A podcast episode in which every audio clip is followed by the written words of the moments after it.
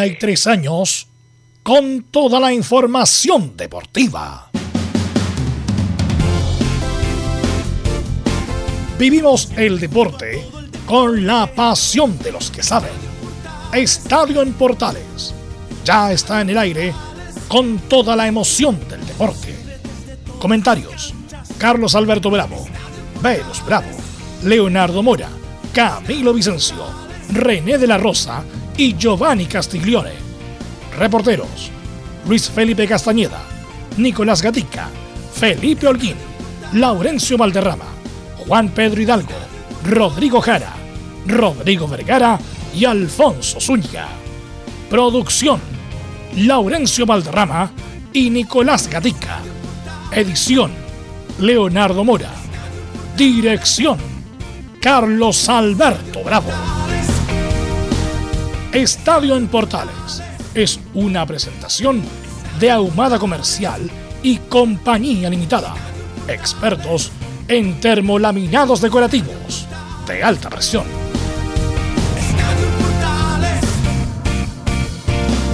¿Cómo le va? Bienvenidas, bienvenidos 29 de junio 2021. Y al final, Brasil será el rival de Chile en la Copa América. Fuera Francia, la gran sorpresa de la Eurocopa, esto y mucho más en la presente edición de Estadio en Portales. Saludamos a nuestro reportero, a la gente que trabaja en Estadio Portal, el informe de Felipe Holguín de Chile. ¿Cómo está Felipe? Buenas tardes. Muy buenas tardes, Carlos Alberto. Gusto en saludarlo a usted y a todos los oyentes de Estadio Portales. Claro, bien, eh, lo quiero resumir muy brevemente. Chile tiene a un Brasil eh, ya en esta Copa América, un rival de fuste, un rival de calidad. Veremos qué podrá mostrar Chile ante un combinado bastante complicado, el elenco de Tite. Ok, vamos con don Laurencio Valderrama. ¿Cómo le va, Laurencio? Nos va a contar todo lo que está pasando en la Eurocopa. Buenas tardes. Hola, ¿qué tal, don Carlos Alberto? Muy buenas tardes para ustedes y para todos quienes nos escuchan en Estadio Portales, edición central. Actualizamos de inmediato marcador. Inglaterra acaba de ponerse en ventaja en el marcador en el clásico de Europa 1-0 ante la Alemania. Eh, también eh, tendremos la dramática clasificación de España con las reacciones de Luis Enrique y de Sergi Busquets. Y por cierto, cómo se viene el cuadro de cuartos de final de la Eurocopa 2020 eh, a falta del partido de los ingleses y también del partido de más tarde de, Ucrania. Y por cierto, también un breve repaso a las colonias y las clasificaciones de Palestino y de Unión Española a los octavos de final de Copa Chile. Estimas en Estadio Portales. Perfecto, muchas gracias. Nicolás Gatica nos va a contar cómo se prepara Colo Colo para enfrentar a Deportes La Serena por la Copa Chile. Sí, exactamente, buenas tardes. Claro, ahí, ahí hace, un rato nomás se enfrentaron la última fecha de la primera fase, así que hay sangre en el ojo, sobre todo para el entonces. Hemos expulsado y castigado por varias, a ver qué va a pasar con eso de lo que se va a jugar el jueves la ida y el domingo la revancha el gran partido de la jornada de, Copa Chile fue que el que brindaron la U Católica con Iquique, don Felipe, Luis Felipe Castañeros va a contar todo lo que ocurrió entre la Católica y Iquique. ¿Cómo te va? Buenas tardes. Muy buenas tardes, Carlos Alberto. Sí, estaremos con toda la información de lo que dejó el sufrido triunfo de la Católica frente a Deportes Iquique, que se meta en la segunda ronda y mañana jugará frente a Everton en Viña del Mar. Declaraciones de Poyet y también de Fernando Sampedri. Ok, muchas gracias. Saludamos a nuestro comentarista, Don Leonardo Isaac Mora, ¿cómo le va? Muy, pero muy buenas tardes. ¿Cómo le va, Carlos? Buenas tardes. Aquí estamos. Me gusta cuando vuelve el torneo local también, ¿ah? cuando vuelve la Copa Chile y podemos ver partidos como los que se vieron el fin de semana, especialmente el de la Católica, que más allá de cualquier cosa, del esfuerzo extra que se puso, fue un partidazo, es lo que puedo decir en este comienzo de esta semana más cortita en Estadio Portales, Carlos. Así es. Saludamos también a don... Está por ahí o no está por ahí Camilo Vicencio Santelice. Buenas tardes. Muy buenas tardes, Carlos, para usted y todos los auditores de Estadio en Portales, con harto fútbol y buenos partidos también que se pudo ver el fin de semana y ahora también durante esta jornada. Ok, muchas gracias. Justamente hablaban en Argentina del, nivel entre la Eurocopa y la Copa América, hay que decir del fútbol local. Ahí estamos años luz justamente de lo que pasa en Europa, en todo, en todo sentido, en juego, en intensidad dinámica, está infraestructura, logística, bueno pero bueno, nos, llevan 1500 años de diferencia lo europeo. Así que qué mejor con Nicolás Gatica para que nos dé las titulares del día de hoy. Exactamente, comenzamos este día martes, esta semana más cortita que en Estadio en Portales y comenzamos con la Copa América donde claro, ya quedaron definidas las llaves de cuartos de final. Como lo adelantamos, Chile deberá enfrentar a su bestia negra en todos los torneos, tanto en Sudamérica como en los mundiales. Brasil. Recordemos que el 28 de junio se dieron dos episodios, de hecho relacionados con el cuadro verde amarelo, el 2010 en Sudáfrica y el 2014 en Brasil mismo. El elenco nacional fue eliminado por su rival del viernes. Además, recordar que la última vez que jugaron estos equipos en Copa América fue en la triste recordada edición del 2007 con el famoso Puerto Ordazo en Venezuela, donde Brasil goleó 6 a 1 a Chile. Este partido será el viernes a las 20 horas, pero a las 17 ese mismo día los cuartos comienzan con el duelo entre Paraguay y Perú.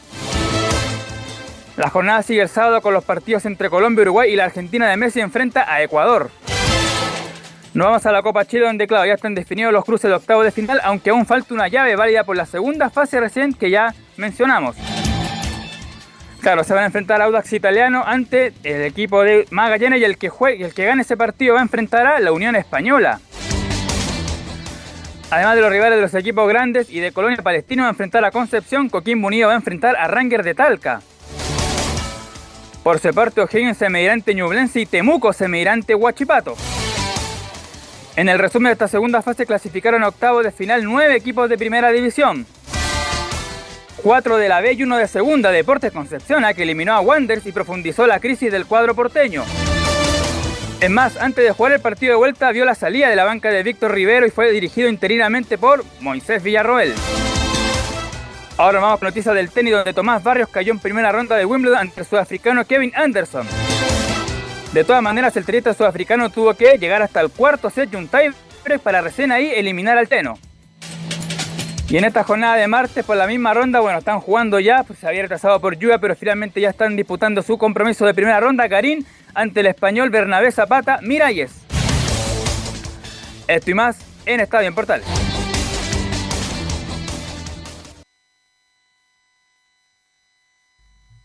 Bien, pues ¿ah? ahí estamos para Ahí sí, comenzar. ahí sí, ahí sí, ¿ah? sí. Como, como dicen los colegas, 40.000 años en radio y no nos acordamos de desmutear.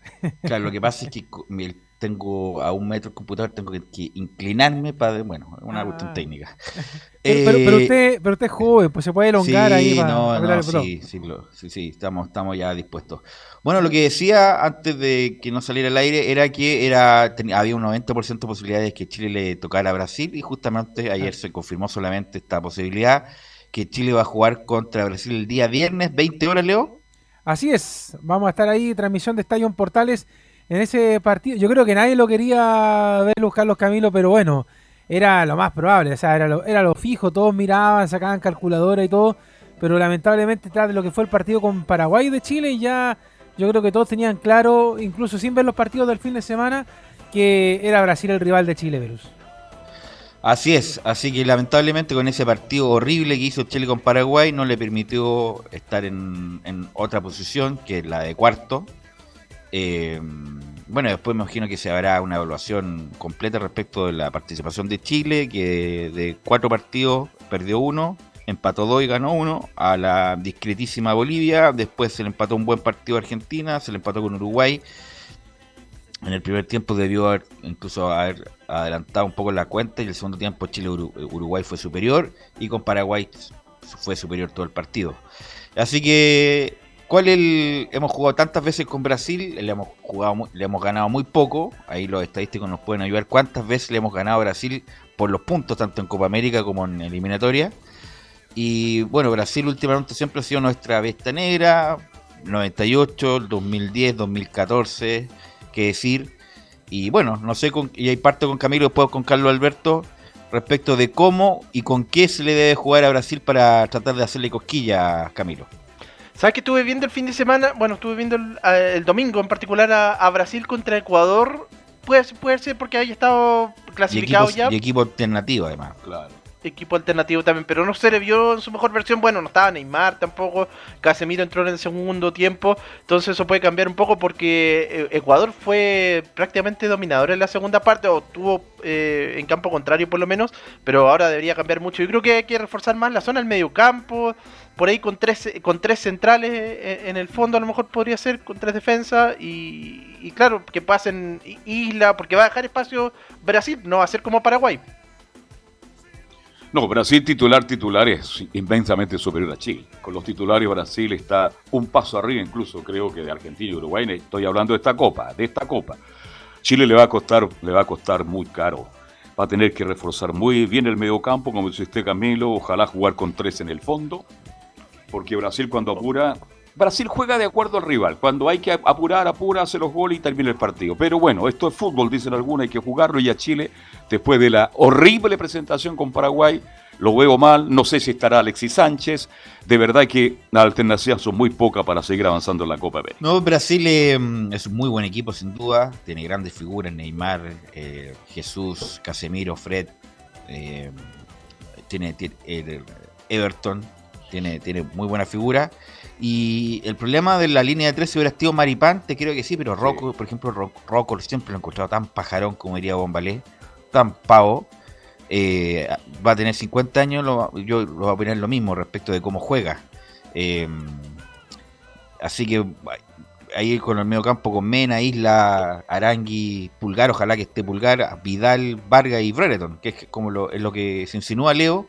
Eh, y con la interrogante, no sé si tiene alguna noticia en particular de que si Alexis Sánchez, vamos a contar o no con Alexis Sánchez, Leo.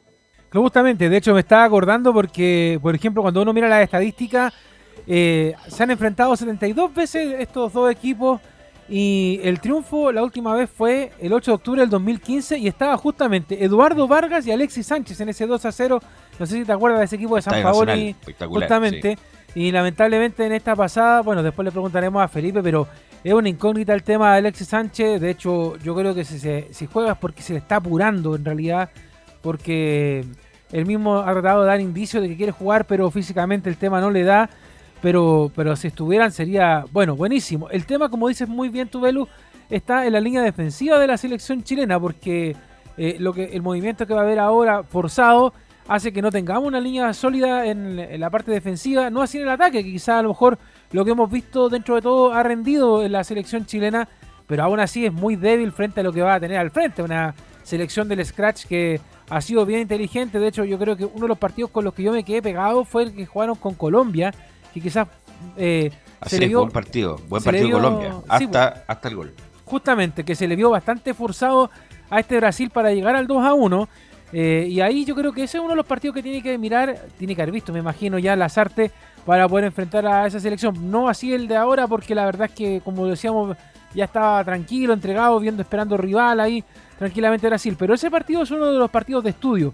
Pero ahora, por mucho estudio que uno pueda hacer, obviamente hay un tema táctico, un tema futbolístico, un tema de nombres también que, tiene Brasil versus Chile, que la verdad es que acá estamos todavía en un equipo en rodaje, probando algunos nombres, nombres que han sorprendido, nombres que han decepcionado en realidad en la selección chilena. Y después del partido con Paraguay, que uno decía ver un muchacho en el papel, bueno, Chile puede hacer algo, puede ganar y puede buscar un mejor rival para la siguiente fase. La verdad es que yo quedé bastante decepcionado. Pude ver el, segundo tiempo en televisión. El primero lo veníamos escuchando en la radio desde Rancagua ese día.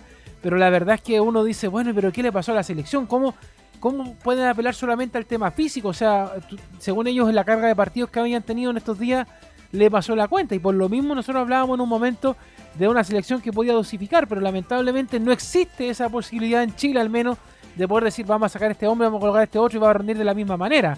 Y la verdad es que más allá del arbitraje que usted, yo lo escuché el viernes cuando lo comentaban ahí con René, eh, Chile es un tema que va más allá del arbitraje, va, va en un tema de los nombres, del rendimiento, de lo táctico, de lo mental que puede hacer para ganarle a un equipo u otro. Sea Brasil, sea Paraguay, sea el que sea. Y yo, de, hecho, lo, lo, conversaba mucho por interno con los muchachos que, más allá de que algunos digan, oye, pero que va, Chile va a perder con Brasil. Yo diría al revés. Chile debería estar dispuesto a ganarle a quien fuese si quiere ser campeón de la Copa América. Pero también la realidad es otra. Y a lo mejor, perdón que me extienda un poco, pero es simplemente también ver esa realidad. Ver también qué tan físicamente está preparado Chile para, para lo que viene y para lo que pasó también. Porque quizás uno puede decir es engañoso cómo Chile avanzó a la siguiente fase de la Copa América. Porque también hay jugadores que lo fuimos viendo cómo fueron bajando por el rendimiento físico, por las lesiones, porque los rivales también hicieron la pega para que Chile fuera llegando mermado a este partido del viernes. Así que bueno, quizá vamos a ver qué es lo que nos dice Lazarte en esta previa, pero también quedan muchas dudas y sobre todo, volviendo al principio de la pregunta de Verus, Alexis Sánchez es la gran duda y que si estuviera sería fenomenal. Bueno, eh, sabemos más, bueno, ahí Laurencio se nos informa que está al rojo vivo el partido entre Inglaterra y Alemania. Lamentablemente yo no tengo ese canal para ver el partido. 2-0. Cuénteme, cuénteme pues. Sí, pues ¿Cómo ah, van? ahí Actualizan do- tiempo y marcador. sí, pues, Harry Kane eh, marcó el, el 2 a 0 para Inglaterra. De hecho, Camilo también lo está viendo. Yo Sí. Estoy, estoy seguro, ¿Lo Camilo. ¿Estás viendo, Camilo? Sí, sí, sí. Yo- Y de hecho, Relata un poquito, tuvo- por favor. Pero en en forma, en forma legal o ilegal, Camilo. No, en forma legal, es que Ah, ya, tengo no, el broma, cable que broma. transmite los, los- broma, los broma, partidos. broma. Ya, Sí, bueno. no, que no. eh, no, espectacular está el partido. Inglaterra hace mucho tiempo que no le ganaba a Alemania en una, de- en una llave. Muchachos. Como los- Laurencio. Muy cortito, ya estamos en el minuto no, eh, 90 en Wembley Stadium y e- e Inglaterra le está ganando 2 a 0 al cuadro de Alemania, los dos goles de Raheem Sterling y, y es histórico lo que está haciendo el cuadro en inglés porque lógicamente eh, tenía que tomarse revancha de la famosa derrota en penales del año 96, Eh, más detalle eh, por supuesto en el informe de la Euro, pero ya estamos entrando en el minuto eh, 90 en Wembley, Inglaterra 2, Alemania 0. Además, el mundial también lo dejó Alemania eh, hace poco, no sé en qué mundial, si el 2014 o el 2010, afuera el 2010. me El parece. Sudáfrica do- Claro. eh, eh, 2010 en, no- en octavos de final. Así, así que una revancha histórica para Inglaterra con, con Alemania. Bueno, lo que decía yo de, de, de Alexis es que uno tiene más información en el live que hacen los jugadores. Sí, Isla Bravo, que es una cuestión más, y Gary Medel. más seria que, por ejemplo, el live que hace Gary Medel con Arturo con Vidal. Vidal, que es más chacota. Claro. Eh, y ahí en el live decían como que insinuaban que Alexis estaba, estaba listo. Así que bueno, sería una gran noticia. Obviamente que Cojo, es una manera de decir, ¿eh? Cojo, Alexis Sánchez, obviamente siempre va a ser muy importante y, va, y va- tiene que ser titular. Obviamente, porque Chile nada les sobra. Así que vamos a ir con el informe, con el reporte, la actualidad de Chile, a ver cuál estas todas estas interrogantes, a ver si nos zanja Don Filipe Olguín. ¿Qué tal, Velus? Eh, muy buenas tardes. eh, nuevamente saludarlos a todos ustedes y a toda la gente que nos escucha a través de todas las emisoras de Radio Portales. Claro, bien lo decían ustedes, eh, la interrogante es sobre el, niño maravilla, Alexis Sánchez, quien podría llegar a, semifinales. Se ha hablado mucho, pero por esta recuperación, porque ha mostrado en los videos esto de, sus plataformas digitales que tiene él propia Instagram, donde sale entrenando preparándose también eh, de cara a este a, los si es que es una posibilidad de que Chile pudiese eh, batir a esta grana Brasil eh, que se le ha llamado como el cuco de todos los equipos que están participando en esta Copa América. Pero yo creo que Alexis estaría llegando si es que no si es que llega ahí a estar a punto yo creo que podría llegar a una semifinal Chile en este caso siempre que derrote a Brasil. Por supuesto, Alexis Sánchez tendría que estar en la banca porque no llegaría al 100%, creo yo, en lo físico. Exactamente, ese es muy cierto la realidad. Y a Jorge, ¿se recuperó Gary Medel o no? Sí, Gary Medel está, está recuperado en este caso también en el seleccionado chileno. El que no se recuperó y era el que les había anticipado yo es Guillermo Maripán, quien eh, quedó fuera de la nómina. Entonces el que va eh, a ocupar este cupo en este caso es de Diego Valencia, el canterano, el, hombre de la Católica, el, hombre de la Universidad Católica, el centro delantero. Él será el que ocupará en este caso el cupo de Guillermo Maripán en el seleccionado chileno Carlos Alberto. Eh, sí, Vegas no ha sido tenido en cuenta para nada con las artes. A las artes parece que le gustan los jugadores grandes. Eh, buena excepción de Gary Medel, que tiene una espalda con la selección, pero Vegas no ha sido ocupado nunca. Dice que un buen central por izquierda, así que no ha sido, no ha sido llamado. E insisto, lo de Alexis Sánchez es lo mismo que Vidal en el Mundial de Brasil. Vidal no debió haber jugado el Mundial de Brasil, jugó igual, con la rodilla en la mano. No obstante eso, fue un aporte porque era Vidal. Lo mismo pasa con Alexis. Si Alexis juega en un 50% de sus posibilidades, tiene que jugar porque el goleador histórico, el mayor asistidor, la gran figura de la selección chilena, por lo tanto tiene que estar. Así que, bueno, vamos a ver en qué condición está, cómo está Pulgar. Y Chile jugarse sus posibilidades.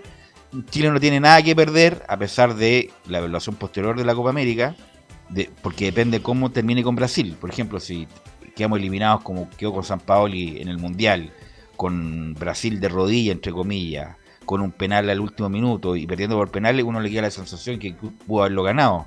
Pero si Brasil nos gana 3-1 y dándole un baile en el minuto 89, es distinta la sensación. Y yo creo que, bueno, la primera prueba de fuego, no, la segunda después de los Pero, partidos de eliminatoria de, de la con, la sinceridad de los partidos que hemos visto en estos momentos de, de la selección, ¿tú cómo lo ves esto? ¿Ves que hay alguna posibilidad de poder ganar a Brasil? Por ejemplo, con Argentina, que es un equipo de nivel entre los 15 del mundo, se jugó bien, a la manera, se jugó bien, diría yo. Los primeros tiempos con Uruguay se jugó bien. El partido con, con Paraguay, a pesar de las bajas, bueno, se jugó mal, pero habían atenuantes. Estaban las bajas, no estaba Maripán, perdón, no estaba Maripán, no estaba, no estaba Pulgar. Y ahora que tuvieron tiempo de descanso, hay que ver tiempo de descanso, vinieron a Chile, recuperaron energía, se hicieron los tratamientos, pa, pa, pa, pa, van a ir justamente para eso. Y Chile es un equipo que ha dado pelea. Insisto, yo creo que hay posibilidades de competir. Ahora, de que ganar es otra cosa, pero de competir y de hacerle cosquilla en algún momento del partido de Brasil, yo creo que sí. Hay que perder en forma digna. La última vez que ganó No, no, Chile. no hay que decir, hay que competir. Ahora, si ganamos bien y si perdemos bien, pero no hay que decir, hay que perder como antes, por ejemplo. No, no, no. Antiguamente Chile sabía que Chile enfrentaba a Brasil, se comía 4-5 promedio. Yo estuve en, la- en el gran triunfo de Chile, ¿te acuerdas en Ecuador?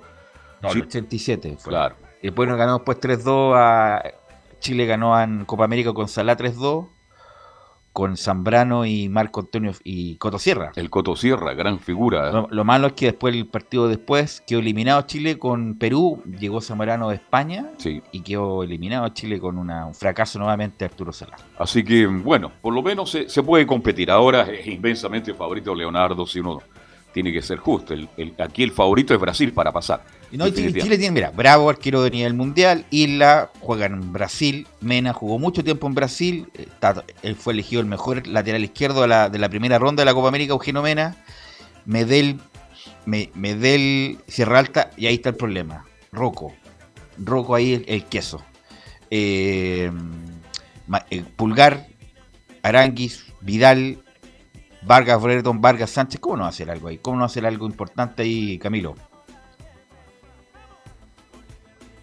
Se fue Camilo. Camilo está viendo Inglaterra con Alemania. Exactamente, que hay un tiro libre. Está, está- está- lo- está viendo el último uno. Bueno, Felipe, ¿qué, me- qué más de, me cuentas? de hecho, terminó el partido ya, muchachos. Ah, Está celebrando Camilo entonces. Ah. está con Sí, una muchachos, cerveza, destapó una cerveza. Sí. Laurencio. Justamente muy cortito, eh, Inglaterra clasificó cuartos de final de la Eurocopa 2020. El venció 2 a 0 al cuadro de Alemania. Acaba de terminar el partido. Raheem Sterling y Harry Kane, los autores de los goles. Más, eh, eh, más detalles, más información en el informe de la Euro. Pero Alemania eh, queda eliminada de la Euro y ya el técnico Joachim Löw dirigió su último partido al mando de Alemania. Ya ahí estuvo el problema. Lo anunció antes del inicio de la Eurocopa. Me Sí. voy. ¿Con qué ánimos quedan los jugadores después que el técnico se va a ir? Total, si, si juego bien o juego mal, da lo mismo porque se va a ir este muchacho. Y bueno, va a asumir Hansen Flick, el hombre que ganó todo con el Bayern. Pero cuando uno anuncia que se va, después se relaja la cosa. Y Alemania no fue en ningún caso un equipo tan demoledor como él lo es característico. Ahora sí, Felipe. Claro, y lo cómo va a quedar esto de los cuartos de final, cómo quedaron los equipos. Bueno, con algunos primero que todos los resultados que uh, eh, pasaron ahí. El Brasil que empató con Ecuador, eh, un Venezuela, eh, empataron 1 a 1 ahí Brasil y Ecuador. Y Venezuela eh, que perdió 1 a 0 Mira, me ante el disculpa, disculpa Felipe, Sí. mira, bueno, después no nos va a indicar bien Laurencio, pero justamente lo que primera vez que desde 1966 que Inglaterra derrota a Alemania en un partido de eliminación directa en un, Oiga, en que un le gusta mezclar los bloques a usted, ¿ah? Oro. No, pero es que el dato está perfecto. loco, En un loco. mundial Euro había perdido en penal en México, en Italia, en Inglaterra y en Sudáfrica. Por eso, para Inglaterra, el, su clásico es Alemania, nosotros. Es Alemania el de Inglaterra. Disculpa, Felipe. Ahora Felipe con Copa Chile. Así que enredado. Ah, no, volvamos a Copa América. No, no. Es que la, la noticia, la noticia es el momento. Acaba de terminar Leonardo el partido entre Inglaterra No, y Alemania. Lo, entiendo, Sí, pero no se enoje tampoco. No ande tan Por- denso si venimos un fin de semana largo. ¿cómo viene Pero por eso, denso, por eso yo no, es- no es que yo quisiera eh, desordenar. Fue la, la noticia del minuto que acaba de, de Inglaterra eliminar después de Claro. del 66 que no le eliminaban a Alemania. De hecho, el grupo F, bien malito, ¿ah? a pesar de que tenía buenos equipos, Portugal, Francia y Alemania, pero hay que... Oye, las llaves que se vienen ahora son de, de miedo, ¿ah? pero Claro. eso lo va a contar más ratito Laurencio. ¿ah? Ahora sí, Copa América. Vamos con Claro. ¿Cómo- y ¿Qué pasó lo ayer con lo- los resultados, Felipe, con los que con lo que se formó ahora para la siguiente fase? Claro, el, el Bra- Brasil de Tite, bueno, enfrentó a Gustavo Alfaro, eh, 1 a 1 empató Brasil con Ecuador, después Venezuela, la linda y querida Venezuela perdió 1 0 ante el Perú, eh, eh, también después eh, Uruguay le ganó 1 0 al Paraguay, Y eh, Bolivia cayó estrepidosamente 4 a 1 ante Argentina. Y los bloques quedaron así más o menos en los cuartos de final. Perú jugará ante Paraguay el día viernes eh, a las 5 de la tarde. Después Brasil enfrentando a Chile eh, a las 8 de la noche. Después viene el día sábado Uruguay-Colombia a las 18 horas. Y Argentina cierra con Ecuador eh, a las 21 horas. Esos serían los cuartos de final de esta Copa América, muchachos. ¿Y cuáles son los Pero de favoritos? cuénteme más de Chile, pues Felipe. que que- que Pulgar va a estar? ¿Está seguro Pulgar? Pulgar ya está confirmado que va a estar. Eh, lo de Medel va a estar, lo de Sánchez va a estar. ¿Es, seguro que va a haber una línea de tres? ¿Es posible que juegue Rocco con Vegas? Cuénteme eso, Felipe. La posible formación de Chile, en este caso, como bien eh, tocas ese punto, Velus, eh, claro, sería entre Rocco, ya que con el hombre que no va a estar, que va a ser Guillermo Maripán, pero vuelve Medel, Sierra Alta sería la línea de tres. En este caso, yo me la puedo jugar que va a ser con una línea de tres seguro y dos jugadores eh, por los costados, tanto como Eugenio Mena, eh, por izquierda y por derecha el Guaso Hila, al medio lo de siempre, eh, Eric Pulgar que volvería, Arturo Vidal, por izquierda Charles Mariano Aranguis, y ya un poquito más arriba tendríamos a nada más y nada menos que tres, yo me la jugaría con tres delanteros porque a Brasil hay que jugarle con tres, o si quiere puede jugarse con dos, pero con tres sería más para abrirle un poco las bandas y echarlos a correr. Eh, Jan Meneses, eh, en Ben Brighton y eh, en este caso sería eh, Turboman, eh, estoy Pero, hablando pero de Felipe, Vargas. me acaba de decir que va a Chile a jugar con una línea de tres, Tres. ¿cierto? No puede ir con tres en el ataque. Entonces va, y va a jugar con los después Isla Mena, Pulgar, Aranguis, Vidal. Vidal. Claro. Entonces no puede jugar con tres, No puede. Felipe. Es que yo, yo me la juego, Velus, que Chile Con va a ir al, al empato. Claro. eh, Pero por eso, va a jugar con tres o con dos, Felipe. Juégaselo usted, a ver. ¿Con quién? con- con- con- ¿Tres arriba o dos arriba? Yo digo que puede jugar con dos. Me la juego Ya. con dos. Ya, Ah, ya, con ahí dos sí, arriba, sí. ya, sí. ahí- ahí sí. Brereton Con- y, y Vargas. Brereton y Vargas. Sí. Claro. Sí, sí. A menos que venga Tengachi- Alexis del más allá y diga voy a jugar. O jugando, No, no. Y jugando Alexis Sánchez a lo mejor, como decía, si es que va a la banca, Mm. echando durante el partido. Exacto. como revulsivo, claro, en ese Sí. caso, para darle un poquito de, para, de tenencia de balón, diría yo. eh, pero creo que Chile, si es que juega como jugó eh, ante Argentina, como le decías tú, Velus, eh, pueden irse hasta penales y, y ahí se define todo. Yo creo, es mi punto de vista, no sé eh, cuál será su punto de vista, muchachos. No, no, no, no. El, el punto es que eh, con con Uruguay se jugó con línea 3 porque tiene dos monstruos arriba como Suárez y, Y y Cavani. Cavani. Ahora, bueno, tiene a Neymar, tiene a Jesús, tiene a Everton, tiene a Gabriel Jesús y qué sé yo, y al Gabigol. Gabigol. Eh, y a lo mejor quiere copar la, más en la mitad de cancha Chile. Pues una, es una buena chance. Hay- lo único es la, la interrogante si juega o no Alexis nomás. ¿Ustedes insistirían con Meneses? Pregunta no sé, para yo- el panel. Uy. Con- Es que empezó bien Meneses, pero Sí, después. claro. Y está terminando horriblemente Sí. mal. Creo que no está Exacto. la termina mal, pero no horriblemente No, mal. no, no. Termina No. mal. Ya no es un aporte, oiga, si los jugadores que tenemos y que ya se van no tienen reemplazable en este momento en el fútbol chileno. Eso es lo lamentable, eso es lo triste, es lo penoso, lo que se nos viene más adelante. Es, es- es feo, es penca decirlo, perdón la expresión tan Sí. vulgar, pero es la realidad, Leonardo. Pero, pero, pero. Meneses es un jugador correcto que empezó bien y no está terminando tan bien, diría yo. Pero no es horrible. Hor- horrible. Son otro tipo de jugadores y no, no, no, bueno. pero no es horrible. No es, no es, no A mí está- no me ha gustado ha para un- nada. No ha hecho un papelón Meneses, a eso me refiero. Ha sido un jugador correcto. Más preocupado de marcar que que- atacar. pero, pero no es culpa de él. Él más bien no, no ha hecho un, pa- un papel extraordinario, pero ha hecho un papel correcto, diría yo, Meneses. Pero no se le puede pedir más al que no te puede dar más. Sí, está- es tan- Claro, es lo, es lo que hablaba yo hace un rato, pues sí, Claro. es, lo, es lo- es lo que tenemos nomás. pues. Es lo que tenemos y dentro de lo que tenemos, Meneses ha hecho un papel correcto que no es más de lo que Felipe.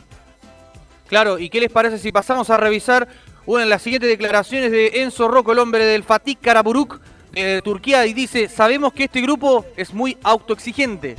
Sí, tenemos que tomar en cuenta todo lo que conlleva este periodo que hemos tenido. La verdad que ha sido un periodo largo para los jugadores que han tenido más minutos. Son seis partidos en 17 días, 18 días y un desgaste muy grande eh, que influyó, puede ser, pero también sabemos que este grupo en ese sentido es muy auto- autoexigente, sabemos que tenemos cosas que mejorar Y como te dije recién, vamos a tener esta semana para prepararnos bien y darlo todo como siempre. Oye, Rocco fue la selección. ¿Dónde va a ir a jugar? Se hablaba No de. Italia en algún momento, creo que, es que, a que ver, podía en volver. Turquía le dijeron que no, que hasta aquí nomás llegamos. ¿ah? Sí, pero antes se hablaba, de- se estaba hablando de, de Italia, no recuerdo ahora, Ya. pero pero sé que antes de antes de que empezara la Copa América, por, por lo menos. Mm, ya. Bien, porque ya no, ya no Rocco sigue. nunca se consolidó en ningún equipo afuera. Estuvo en el Besiktas con Gary Medel y después pasó a un equipo menor en Turquía y desafortunadamente no estuvo en el español incluso cuando inició su carrera europea ha hecho su diferencia económica sin duda Rocco pero no ha sido figura nunca en ningún equipo de, de Europa lamentablemente Felipe Claro, y al respecto de lo que bien decían ustedes, pasemos a escuchar la última declaración de Enzo Rocco, donde habla el último partido nos dejó un sabor amargo. Sí, tenemos que tomar en cuenta todo lo que conlleva este periodo que hemos tenido. La verdad que ha sido un periodo largo para los jugadores que han tenido más minutos. Son seis partidos en 17 días, 18 días y un desgaste muy grande eh, que influyó, puede ser, pero también sabemos que este grupo en ese sentido es muy auto- autoexigente, sabemos que tenemos cosas que mejorar y como te dije recién, vamos a tener esta semana para prepararnos bien y darlo todo como siempre. El Napoli era el, que- el club que había pedido por lo Ya. menos eh, referencia, así que Pero antes de la Copa América. ¿eh? sí, antes de la Copa América. Ya, sí. Ojalá tenga un buen partido con Brasil y eso le puede significar que lo llamen definitivamente de Italia. ¿m? Bien. Yo, yo lo que me pregunto es, porque habla Rocco del tema de la autoexigencia. ¿Y esa autoexigencia si existió en el partido con Paraguay? Yo le pregunto a ustedes que, que vieron el partido completo, pero No. Pero- habían pero- varias atenuantes por eso digo Claro, vari- varias pero- el desgaste pero- la, la ausencia y, y el además Paraguay porque jugó bien jugó bien ese partido el O único que- partido es bueno que- que ha hecho Berizzo ¿saben lo que pasa? Que a mí me... No sé, ah, perdón lo que voy a decir, porque a lo mejor para los que son más, más puros en el fútbol, pero siento que el juego de Paraguay fue sucio. O sea, Ber- Berizzo por conocer a los jugadores, por conocer a, eh, a lo- al plantel chileno, eh, igual fue sucio y los jugadores fueron sucios. O sea, y supieron hacer el negocio y, el- y- y por eso llegaron los resultados y después con el tiempo, el show, la falta y un montón de cosas y además se, se le sacó del partido a Chile. Y, siento que también hay una esa parte que sí, bueno, y la autoexigencia entonces, ¿dónde estaba ahí? Cuando, cuando veías que el árbitro te estaba sacando el partido, los jugadores rivales te estaban sacando el partido, ¿cómo tú no podías volver al encuentro? Más que sucio, fue un partido inteligente donde eh, Berizzo contrarrestó todas las, entre comillas, cosas buenas que tenía Chile y jugó justamente su campo. Fue una, un, como dicen los ciúticos, una paliza táctica de Berizzo Eso es, Lazarte. justamente. Eh, pero no fue sucio, porque sucio hubiera, que hubieran Fueron inteligentes que hubieran pegado, que hubieran pegado codazos, que se hubieran tirado al suelo, que O sea, de que, de que hicieron show, igual lo hicieron. Sí, no. Pero- O sea, de todas no, maneras. no, no, no, lo- no lo, no lo podemos sacar eso ver. O sea, No, yo, no, no. Pero yo vi, yo vi la segunda parte del partido y lo que yo vi, yo igual veía que Paraguay en su momento cayó en un, en un show que no pero fue, con la fue dentro de lo normal de lo que se permite, pero más bien fue una ingenuidad táctica de Chile que, que no le permitió ganar y que Paraguay Chile no lo ga- fue lo ganó bien. protagonista, no atacó, jamás llegó al arco de la selección paraguaya. Y eso habla todo como lo mal que jugó Chile. Si esa es la realidad. O más no bien lo bien que jugó Paraguay y, y las respuestas que no tuvo Chile, Felipe. Claro, y bien lo decían ustedes, muchachos, eh, sobre este partido.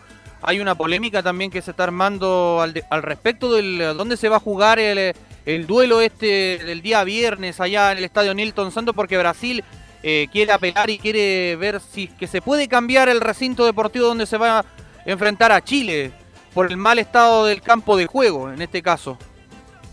Lo que ha pasa, presentado en el- cuanto al el- clima, le favorece a Chile jugar ahí en, el- en Río. Porque si van a Cuyabá, Oh. 35 grados de nuevo, aunque la cancha está un poco mejor, pero una cosa por otra. ¿Algo más, Felipe? Eh, sí, eh, lo último, eh, viernes eh, 2 eh, de julio, Brasil-Chile, Estadio Olímpico Nilton Santos, Río de Janeiro. Eh, la transmisión es a las 19.30 horas y bueno, el partido empieza a las 20 horas, por supuesto, relata Rodrigo Jara, comenta Laurencio Valderrama y por supuesto, ¿quién le habla en cancha? Ok, Muy buenas tardes, muchachos. gracias Felipe. Vamos a ir a la pausa, Leo. Y ahora sí, volvemos con toda la información de la Eurocopa con Laurencio Valderrama. Radio Portales le indica la hora. Las 2 de la tarde, 5 minutos. ¿Quieres tener lo mejor y sin pagar de más? Las mejores series de televisión, los mejores eventos deportivos, equipo transportable, películas y series 24/7. Transforma tu TV a Smart TV. Llama al 973-718989. Twitter arroba panchops. Visita www.radiosport.cl, el sitio web de la Deportiva de Chile. Programas, noticias, entrevistas y reportajes, podcast, radio online y mucho más.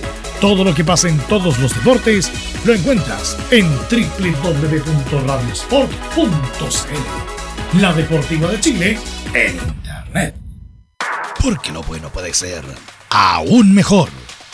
Prepárate a conocer la evolución de la Primera de Chile. Bienvenido a Portales Digital. Ingresa ya a www.radioportales.cl y descubre nuestra señal en vivo en audio y video, además del tradicional 1180m. Mantente al día con las últimas informaciones de Chile y el mundo e interactúa con nosotros a través de nuestras sociales en Facebook, Twitter e Instagram. Recuerda www.radioportales.cl La nueva multiplataforma de la Primera de Chile ahora es aún mejor. Termolaminados de León, tecnología alemana de última generación. Casa Matriz, Avenida La Serena, 776 Recoleta. Foro 22 622 56 76. Termolaminados de León. Desde todo Chile. Desde todo Chile. Y para todo Chile. Y para todo Chile. Portales Digital está en todas partes. www.radioportales.cl Entre marco grande y marco chico, media vuelta y vuelta completa. Escuchas Estadio en Portales en su edición central. La primera de Chile, uniendo al país de norte a sur.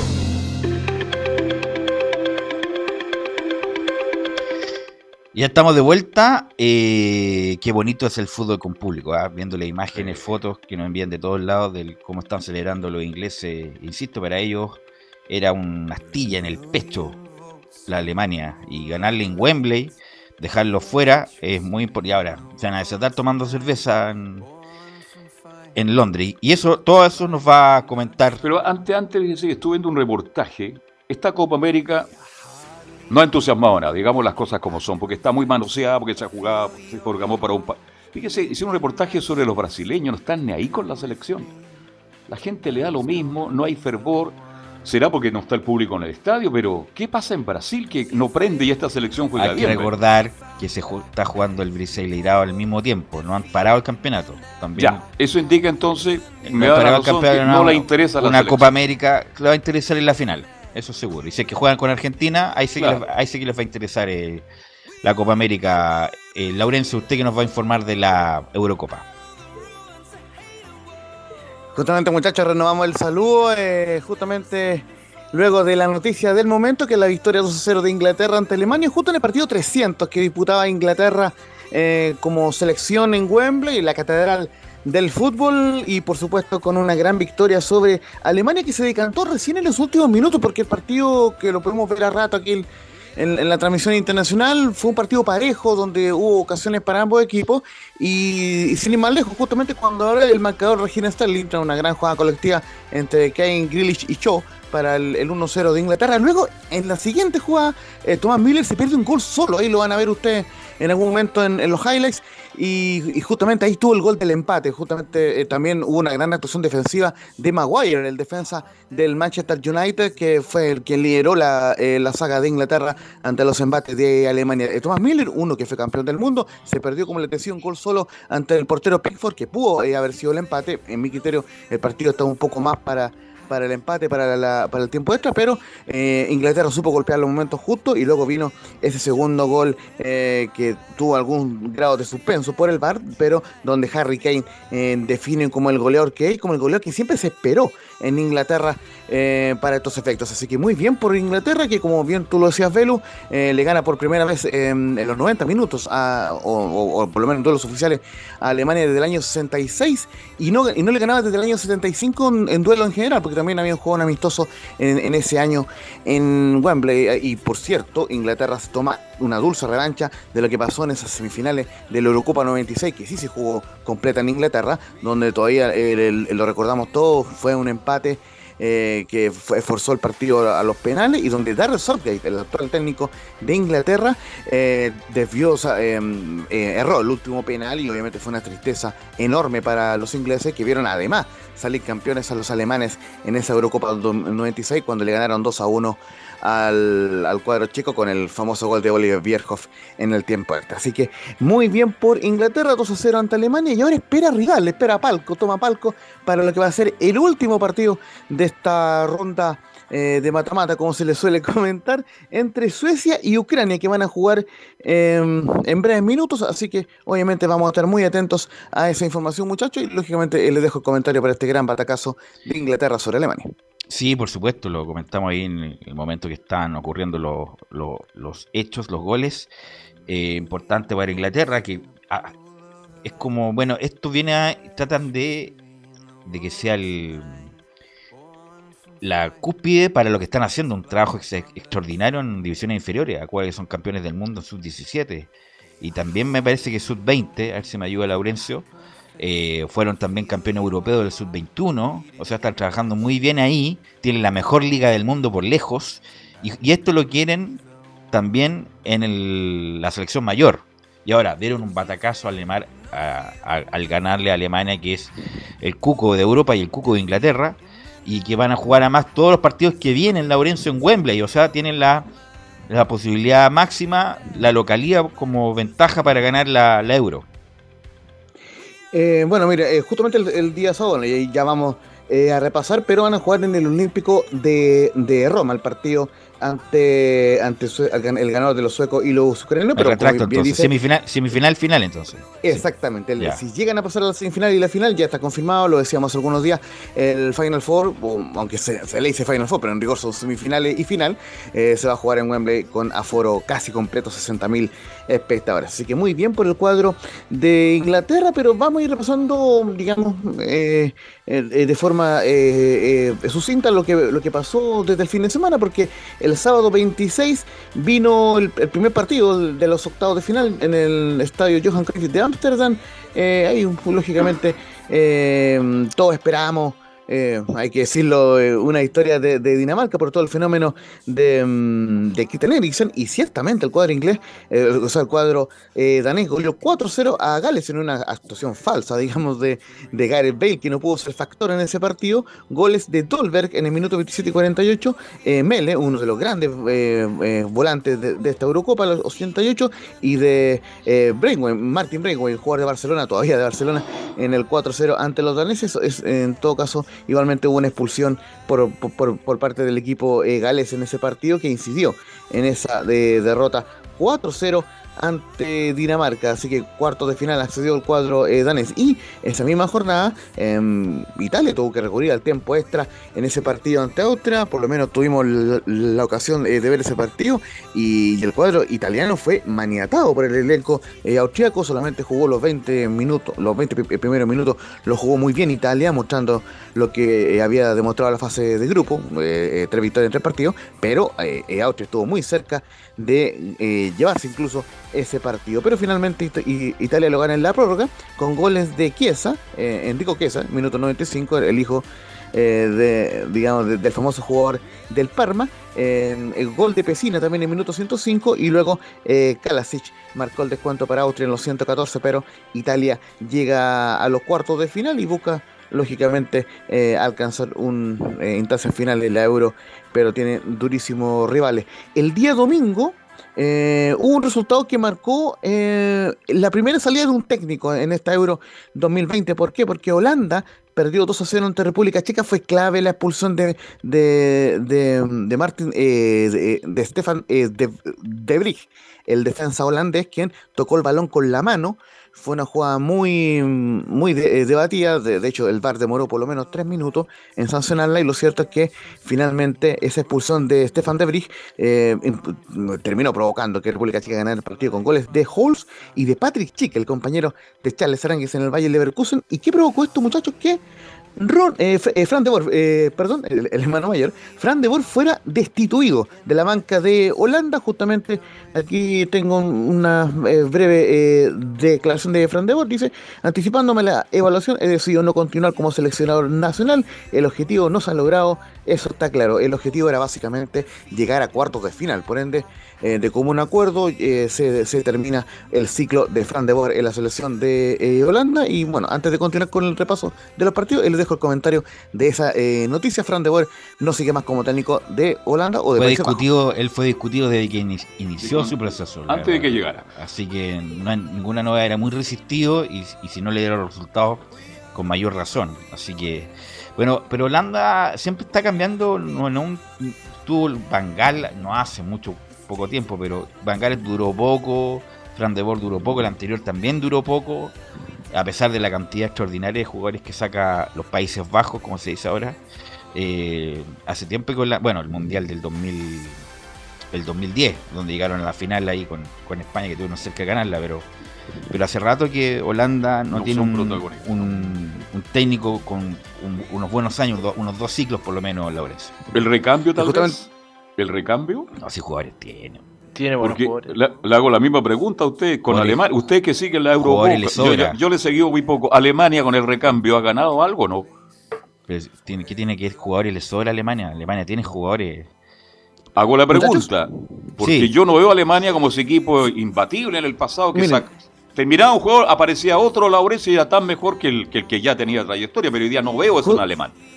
Justamente para el análisis, por lo menos del cuadro eh, holandés, eh, por lo menos está este Kellenburg, es el único experimentado que, que tiene 38 años, es como el Claudio Bravo de los holandeses, pero están Stefan de Brig, eh, eh, eh, Van de de Jong, el del Barcelona, Miento, eh, del, del me Leipzig, equivoqué, fue- el de la Juventus. Fue no. eh, eh, el jugador eh, eh, expulsado. Eh, Blind, el, el- el hombre que tuvo el- en, su, en su momento el, el problema eh, cardíaco. Está Frankie de Jong, que está en Barcelona. Eh, Memphis Depay, que recientemente lo contrató el, el Barça. Entonces, El que, hay está, muchos el que está jugadores. en el, el- en el United, el Rubio, eh, el que está en el, en el Ajax, ahora lo dieron gran precio al Manchester United también, jugadorazo, o sea, jugadores tiene Holanda. Claro. El problema fue una condición técnica nomás deficiente.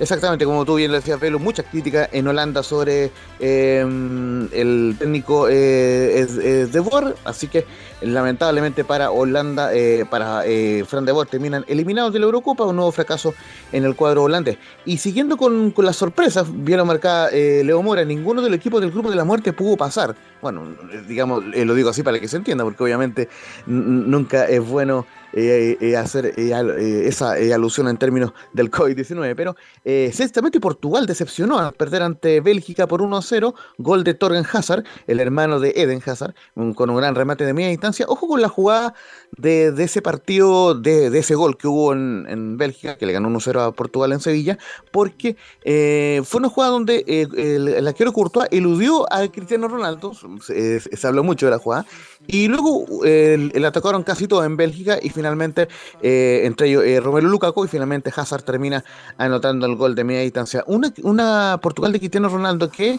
Cristiano había sido el máximo goleador de la fase de grupo, con cinco tantos, estaba llamado a ser una de las figuras de la Euro, pero finalmente termina perdiendo 1-0 ante Bélgica, que eh, todos de alguna forma en el mundo eh, del fútbol esperan y esperamos de que Bélgica en algún momento gane un título porque tiene una generación dorada tal como lo tiene la selección chilena. Así que muy bien por Bélgica, que eh, avanzó, ya iremos repasando lo que son las llaves, pero muy bien por el equipo de Roberto Martínez, quien termina eliminando a Portugal, eso fue el día ¿Laurencio? domingo. Y Sí, un tremendo partido ahí. Bueno, el segundo tiempo Portugal tuvo ocasiones como para, como para empatar con el propio Cristiano Ronaldo, con remates también de larga distancia y buen partido también el mejor de Bélgica, Romero Lukaku, como la aguanta ahí arriba, eh, de arma jugada, no, realmente bueno. Y el que salió es Kevin De Bruyne, que nuevamente está, salió lesionado, y Eden Hazard en los últimos minutos. Justamente está en, duda eh, Kevin De Bruyne para la semifinal, que ya lo, ya lo adelantamos, eh, va a ser ante Italia, así que eh, bueno, se le va a esperar al hombre del Manchester eh, City. Y el lunes, lo que fue la jornada del lunes, fue acaso la mejor jornada de la Euro hasta el momento, porque fueron dos partidazos que fueron ambos a la prórroga, incluso el segundo fue a los penales. España le ganó 5-3 a Croacia. Adelante. Laurencio se, mutió, ahí ah, sí. Ahora sí. Eh, España le ganó 5-3 al cuadro eh, eh, de Croacia. Lógicamente un partido bastante mm, con, con bastante altibajo, con bastante sub y baja, porque el, si bien es cierto le dan el autogol a, Pedri en España, pero eh, Unai Simón fue el gran responsable de esa jugada. Fue un pase eh, atrás de Pedri que no la logra controlar Unai Simón y termina siendo el autogol para el cuadro de Croacia, a favor de Croacia, pero eh, lo empató de inmediato España con gol de Sarabia, el internacional del, PSG, a los 38. Ese gol fue clave para mantener en el partido al cuadro español, porque si, si hubiera ido en desventaja, seguramente hubieran llegado los fantasmas de las críticas de la primera eh, fase. Eh, luego vino el 2 a 1 de Aspilicueta, gol de cabeza. Luego el tercero de Ferran Torre, un golazo, un pase eh, a 40 metros de Pau Torres, pero eh, Orsic y, Pala, y, y, Pasalic empataron en los últimos 5 minutos. Ahí vamos a escuchar la autocrítica de Luis Enrique al respecto y, provocó el empate 3 a 3 de Croacia ante España. Y luego en el tiempo extra, en Morata se sacó toda la mufa y anotó un golazo. Bueno, Morata que era. Morata que era prácticamente estaban haciendo un bullying constante Morata. Uno lo veía en la televisión, en, en todos lados, en redes sociales, respecto de que la metía menos que, para qué decir, los memes que ponían. Y se sacó toda esa rabia con el golazo que, que hace. No, y, y, por último, esos memes puede ser simpático, y qué sé yo, pero él acusó eh, amenaza de, eh, de, muerte, en, el, digamos, para él y para la familia, en una entrevista con Radio Cope. Entonces, eh, lógicamente, y, fue, un tema muy delicado y, y por lo menos algo que reflejaban los, los, colegas españoles, puede escuchar por ahí Radio Marca, es que también em, bueno, y, finalmente viene el gol de Oyarzabal a los, a los 103 que terminó ligueando al 5-3 para España. Lo que decían los colegas españoles era que cuando cometió el error Unai Simón, a diferencia de, otros partidos donde hubo pitos eh, o, pifia, como le dicen ellos, eh, pifia, eh, digamos, burla, no, como que ellos destacaban que la hinchada alentó a Unai Simón después de ese grosero error en la portería, así que en ese sentido muy bien por España que logra sacar adelante esta tarea y avanza por primera vez en ocho años, o nueve años en rigor, a una fase de, de cuartos de final. Recordemos que eh, en, ambos mundiales, eh, en 2014 y 2018, eh, se había quedado temprano en el camino y en 2016 se había quedado también en la primera ronda en la Euro, así que en, en de final en rigor. Así que muy bien por España que avanza a los, a los cuartos de final. Le dejo el comentario antes de ir con las reacciones de Luis Enrique al respecto. No, porque eso, eso respecto de Morata y que España, bueno, ahora va a jugar con un rival más de fusta, así que los mismos españoles lo tienen claro, que, ahora España va a ser eh, sometido y evaluado, Lorenzo. Exactamente, España jugará ante Suiza, un, equipo que em, eliminó al cuadro de Francia. Ya, ya, iremos a repasar ese partido, pero vamos con las declaraciones que dejó esta Eurocopa con lo que ocurrió con Luis Enrique, el técnico español, quien eh, justamente en la 01 indica que no creo que hay un solo hay, no creo que hay un solo técnico que no admire a Álvaro Morata.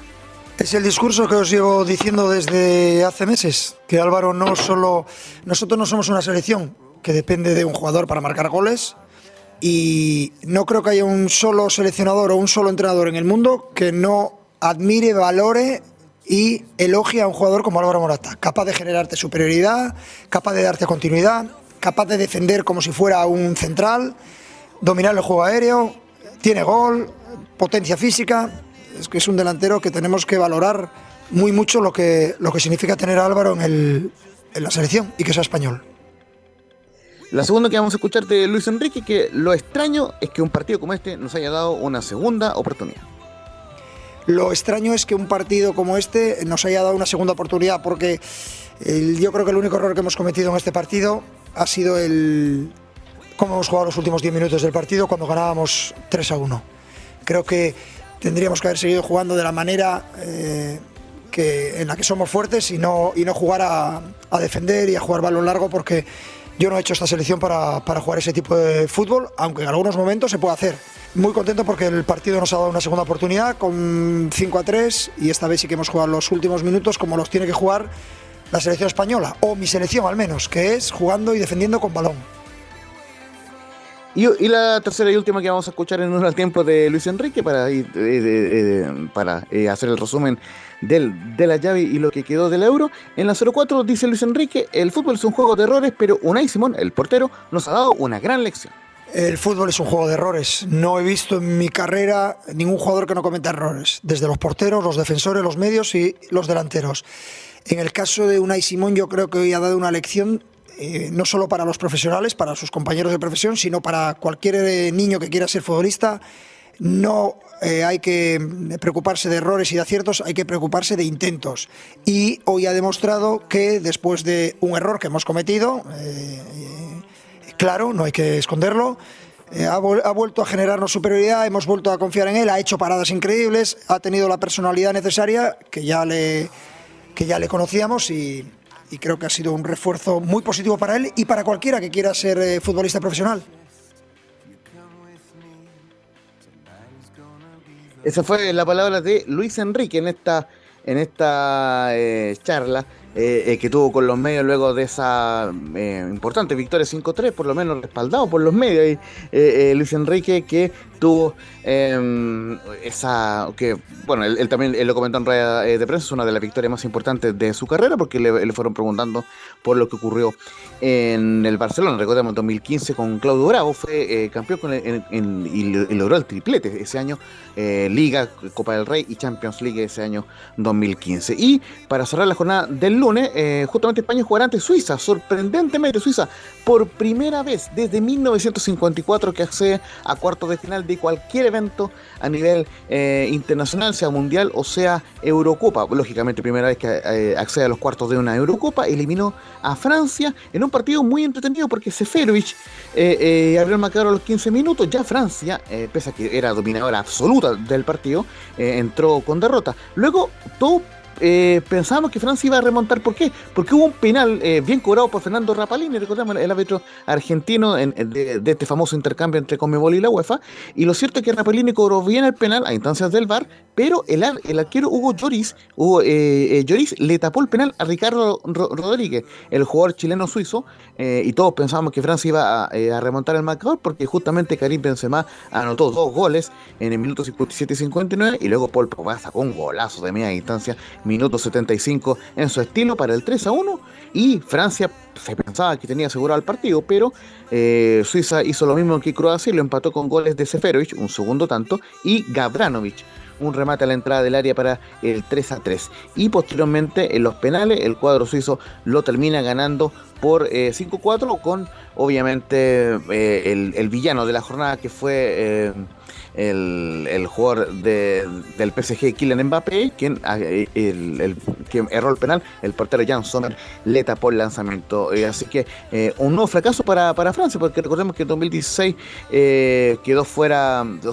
perdió la final de local ante Portugal una Eurocopa que todos pensaban que le iban a, a ganar Francia en atención sobre todo a, que había eliminado a los alemanes en semifinales pero termina el cuadro francés perdiéndose final ante Portugal. Y si bien es cierto venía de ser campeón del mundo pero ya estaba siendo cuestionado Francia por lo mostrado en la primera ronda y ahora termina siendo eliminado ante Suiza y por lo demás llevaba 11 partidos sin perder ante los suizos, así que increíble lo de Francia que nuevamente se queda a la vera del camino en la Euro. Y bien lo comentábamos en.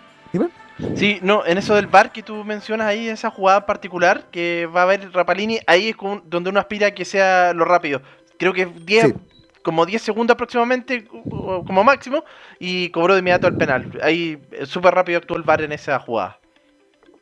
Así que muy bien por el cuadro de, de, de Suiza, que como, como les comentaba, desde el Mundial que ellos mismos or- organizaron, en el año 54, desde esa época que, y cuando jugaba menos equipo por lo demás, llegó a cuartos de final, así que todavía están celebrando en Suiza eh, esa ¿Cómo queda- victoria ante Francia. ¿Cómo queda el cuadro, Laurencio, solamente con un partido a definir de octavos que es Suecia-Ucrania? ¿Cómo quedan las llaves? Sí, justamente el, ya está eh, listo el tema de la llave y la programación. Así que el día viernes, eh, eh, 2 de julio, en San Petersburgo van a jugar a las 12 de mediodía Suiza ante España. Luego en Múnich van a jugar a las 15 horas Italia ante Bélgica. El día sábado 3, República Checa ante Dinamarca. Esta llave muy sorpresiva por lo demás. A las 12 en Bakú, Azerbaiyán. Y, y el cuadro de Inglaterra que jugará a las 3 de la tarde ante Suecia eh, o, la selección de Ucrania en, en, en el Estadio Olímpico de Roma, como les mencionaba. Así que justamente el ganador de Bélgica e Italia irá ante el vencedor de Suiza y España, y el ganador de República Checa y Dinamarca irá ante el vencedor de Inglaterra y el ganador de Suecia y Ucrania. Y así que durante la semana iremos eh, eh, ampliando el tema de, de, de la llave, que como les comentaba, se van a jugar viernes y sábado de esta Euro 2020 que ya ah, eh, avanza hacia los cuartos de final y ya se viene pronto a las 3 de la tarde Suecia y Ucrania. Ese partido sí irá por el canal TNT Sport también. Ok, gracias Laurencio, muy amable, muy, la completa la información de la Euro. Vamos a la pausa y volvemos con todo el fútbol local y la Copa Chile. Radio Portales le indica la hora. Las 2 de la tarde, 31 minutos. Ahora más que nunca, quédate en casa y disfruta de algo rico sin pagar de más. Somos de la casa, una delicia al paladar. Conoce nuestra variedad de waffles, sándwiches, empanadas de horno y mucho más. Contáctanos vía WhatsApp al más 569 5018 3008. Atendemos todas las tarjetas de crédito y Red Compra. Infórmate más en nuestras redes sociales, en Instagram y Facebook. Recuerda, somos de la casa, una delicia al paladar. Visita www.radiosport.cl, el sitio web de la Deportiva de Chile. Programas, noticias, entrevistas y reportajes, podcast, radio online y mucho más. Todo lo que pasa en todos los deportes lo encuentras en www.radiosport.cl. La Deportiva de Chile en Internet. Comercial IAC y Compañía Limitada. La mejor calidad mundial en laminados decorativos. Comercial IAC y Compañía Limitada es Vertec en Chile. San Ignacio 1010, Santa Rosa 1779, Avenida Mata 446 y Portugal 501. Comercial IAC y Compañía Limitada es Vertec en Chile. Desde todo Chile. Desde todo Chile. Y para todo Chile. Y para todo Chile. Portales Digital está en todas partes. www.radioportales.cl Un acercamiento electrónico a todo lo que pasa en el fútbol. Escuchas Estadio en Portales en su edición central. La primera de Chile, uniendo al país de norte a sur. Bueno, ya son las 14 con 33 y en un partido debe ser el partido más emocionante del último tiempo, incluso de, de todos los campeonatos, el que se vio entre Católica e Iquique, independiente de todo el atenuante, los juveniles, los suspendidos, qué sé yo. Pero fue un gran partido Luis Felipe y que Católica lo ganó por penales después de haber pateado bastante. Muy buenas tardes, Velus. Un saludo a toda la gente que nos escucha en Estadio Portales. Claro, como bien lo dices tú, fue el partido de la fecha, sin duda, lo, lo que vivimos el día sábado por la noche, con bastante frío, déjenme decirles, en San Carlos de Apoquindo, en este empate 4 a 4 entre la Universidad Católica y Deportes Iquique. Habían empatado 1 a 1 en el Tierra de Campeones y ahora con el empate, y, y claro que no, no contaba el gol de visitante, se terminaron yendo a definición a penales, extensa definición a penales también. Fue triunfo 9 a 8 finalmente Católica. Tuvo su oportunidad Iquique de ganar la definición a penales con el lanzamiento de Michael Contreras, que finalmente ataja el que se llevó todas la- las cámaras finalmente Vicente Bernedo, el arquero debutante en Católica, que entró quedando un minuto para que terminara el partido, ataja ese penal y después Católica lo termina eh, ganando con el último fallo de Deportes Iquique y, y Católica que se meta a esta segunda, a estos octavos de final, bien digo, de, de la Copa Chile, enfrentará a Everton, jugará en el día de mañana en el Sausalito del partido de ida, pero claro, fue una jornada que a Gustavo Poyet no ¿Cuánto lo mide, Sí. disculpa Luis Felipe, el arquero que entró? Bernedo. Bernedo, ¿cuánto mide? Un metro ochenta y siete y tiene 20 Ah, años. De buen Ah, porte. tiene, tiene buen porte ya. Uy, anduvo muy. Bueno, lo, lo cambiaron porque es un especialista en ataja penales, ¿no? Sí, eso, eso creía uno, pero cuando después, y lo vamos a escuchar también, si quiere la, la escuchamos al tiro para, para escuchar a Vicente, a lo que dijo Gustavo Poyet sobre Vicente Bernedo, no, él dijo que sí, que es bueno atajando penales y eso ya lo tenían visto, pero que no fue por, no tenían planeado su ingreso finalmente. ¿Le parece que escuchemos mejor eh, lo que dijo Gustavo Poyet a- en el post partido sobre Vicente Bernedo? Lo de Vicente no, es, no estaba planificado. Eh, desde ya aclarar que no tiene nada que ver con, con lo que ataca a Seba Pérez, que es un atajador de penales tremendo también. Sino fue una decisión que había tomado con el 4 a 3 y que la mantuve a pesar del empate y la posibilidad de ir a los penales, porque tenemos confianza en Vicente Bermedo y, por suerte tuvo un debut excepcional y nos ayudó, pero con el máximo de respeto para Sebastián Pérez, que, que va a ser el, el portero del martes, seguramente, si jugamos el martes. Mira, me- mira lo que a veces que es eh, bien irregular lo de los arqueros. ¿ah? Tiene 20 años ya, 20 años debuta. Un buen arquero, no me cabe duda que puede ser un buen arquero, pero ¿cuándo va a jugar si tiene a, a Sebastián Pérez y a Dituro? Entonces, Muy por, poca por supuesto, tienen que darse la vuelta en otros clubes, a pesar de que puede haber eh, eh, condiciones. Lo mismo, por ejemplo, a la U. Ahora, Campos Belli, este muchacho que entró otro día con, Sal- con San Luis, que lo hizo bastante bien, bueno, tiene más posibilidades porque es el segundo arquero. Sí. No está- antes estaba Herrera, De Paul y él. Ahora se fue Herrera, está De Paul y él. Pero es más probable. el tema termino, esa- termino el tiro.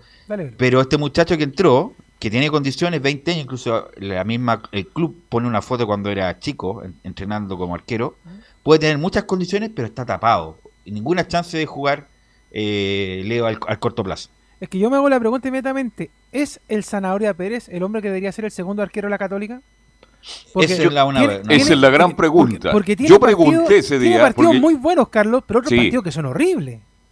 Sí. No, pero Pérez. Pero es Pérez, que regular, Los últimos dos años ha sido muy bueno. Los últimos tres años han sido muy buenos de ver Pérez, arquero No, muy no, no, no, regular. pero, pero es que a mí no me interesa lo que hizo en otro equipo, me interesa lo que está haciendo en la Católica. Es que esa es la pregunta que yo, que yo el partido no lo vi y me no lo voy a escuchar. Usted se imagina que un partido para Chile ahí no me interesa mucho, lo digo con todo respeto. Pero resulta que yo llamé a Camilo y le pregunté por qué cambian a, a Pérez.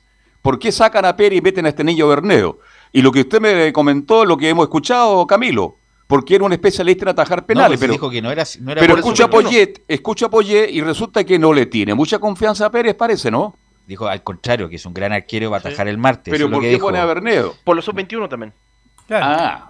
Sí, este, para aclarar, eh, Católica tiene que sumar los minutos, pero tiene que tener en algún momento tres sub-21 en la cancha. Entonces le, cancha. fal- le faltaba uno, tenía Salomón y Valencia en ese momento. Ah, ya. Arriesgado lo que Perfecto. Sí, lo que hace es que en ese momento. Pero no, que yo voy más allá de la cuestión particular, incluso de jugadores con, con- el caso de los arqueros. Hay muchos arqueros que se pierden en el momento, incluso en la UN, con lo cual hemos visto tanto arqueros que aunque nunca les llega la oportunidad, van a segunda división profesional, primera vez, se dan vuelta, no pasa nada. Este, el mismo Manotas, Luis Felipe, como el, el nombre, Manotas. Miguel Vargas. Cu- A lo mejor nunca tuvo esta oportunidad que tiene este muchacho. Siempre, él siempre se habló de él. Me acuerdo yo desde la juvenil, de las de su- oye, qué buen arquero, qué bueno. Jugó casi nunca en la Católica. Ahora no sé a dónde está. No sé a dónde está atajando ahora. En Calera. Está en Calera, eh, atajó, algún partido. Pero mira, Manota Vargas, que se habla- siempre se ha hablado muy bien de él, que tiene muchas condiciones, ya tiene veintitantos años ya, y ha jugado muy poco a nivel profesional. Eso es lamentablemente lo que le pasa a muchos arqueros, sobre todo de los clubes grandes. Velus, pero lo que, lo que iba a decir, de, mm, igual creo que hay que tener un reemplazante de un cierto nivel para. Porque, ah, Sí, claro, ahora tiene, sí, tiene una buena actuación Bernedo, pero hay que pensar en la Católica está disputando Copa la Copa Libertadores. Libertadores, Y si se lesiona a Dituro y está Bernedo, o sea, no- es traspasarle responsabilidad de inmediato. O sea, creo que hay que tener un arquero. A menos que sea muy bueno, como, como Bravo, como Lobos en su momento, como Herrera, como Miguel Pinto, que debutaron muy jóvenes y se quedaron con el puesto. Tendrían que ser muy buenos para como para comenzar de titular muy chico Luis Felipe. Sí, eh, te sumo otro nombre también, el de Manuel Suárez. Marcelo Suárez, bien digo. eh, que también venía, era el tercer Justamente. arquero, antes, de hecho estaba antes que Berneo en la temporada Ya, pasada, sí. y también está, por así Mira, decirlo, yo es lo, sin, lo sin que opción. quiero rescatar de la Copa Chile, yo sé que a Carlos Alberto dijo que no le interesaba ni la veía ni nada, pero yo creo que Y es bueno, verdad. yo creo que es Está bueno Carlos, yo creo que Carlos es bueno y es, es bueno verla o incluso leer después la crónica de lo que fue No, eso sí lo leo. y Soy un gran pero- lector, mi estimado Hay que, ver- hay que Mora. ver- hay que eso ver lo leo, hay lo que ver leo. todos los partidos porque parecen personajes nuevos que uno no los tiene en el. es, por eso en quiero, el- por- porque uno de, re- uno de repente dice, ¿y habrá un reemplazo para este muchacho? ¿Y habrá un reemplazo para este otro muchacho? Por ejemplo, lo que pasó el fin de semana, Valencia nuevamente respondió en la Católica. Y lo que más insistíamos en la transmisión era, y bueno, ¿y qué pasa con el jugador que va a reemplazar al lesionado de la selección chilena? Bueno, apareció, escuchó la voz cantante Lazarte y lo llama. Porque uno sabe más o menos dónde funcionan los jugadores y cómo lo pueden hacer. A lo mejor no va a sumar ningún minuto a la selección, no importa. No, pero mira, en este mismo se destaca caso- lo que está pasando y con los juveniles lo mismo. Este, o sea, este- disculpa, Leo, en este Sí. mismo caso del arquero, Exacto. si no es por la Copa Chile, no estaríamos hablando de él. Claro. Del- del- el- y, y- y- Justamente. y to- y toda la historia que hay detrás. Que jugó en un par de minutos, atajó, fue la, en la figura del partido, y que era juvenil, y que estaba desde los 12 años en la Católica. Justamente hablamos de eso por la Copa Chile, porque es una ventana que te da la posibilidad de abrir la gente que regularmente en el campeonato que- local eh, no sí. puede jugar. quiero agregarte una cosa más, Velo, porque además eh, nosotros hablamos de los otros equipos y decimos no hay, no hay cantera. En cambio, en la Católica no ni siquiera es necesario llegar a la Copa Chile para ver que hay jugadores de casa y hay juveniles que pueden jugar en el primer equipo y hacerlo bien. Leo, y también en Iquique, la, la- que la figura del partido había sido Oroz, que Alexander Oroz, que está, que está brillando allá en, en Iquique, los dos partidos fue figura con la Católica y que pertenece a Colo Colo y que también es un jugador que puede ser de recambio. Hermano del ex jugador Oroz de la es. Universidad de Chile. ¿Se acuerdan de ese Oroz? No, pero se venía formado en la, en la U de Conce, me parece. Sí, no, pero Exacto. es hermano del ex lateral que tuvo Pero la la uno de muchos no años. pasó. ¿Se acuerdan de Oroz? No, No, soy amigo del papá. Andrés Claro. Orono, que juega en Santiago Morning. El mismo. Justamente. sí. que juega en Santiago Morning, que en la U, la verdad, desafortunadamente no pasó mucho con él. ¿Y este. Berneo de dónde viene? ¿Viene del sur de Chile?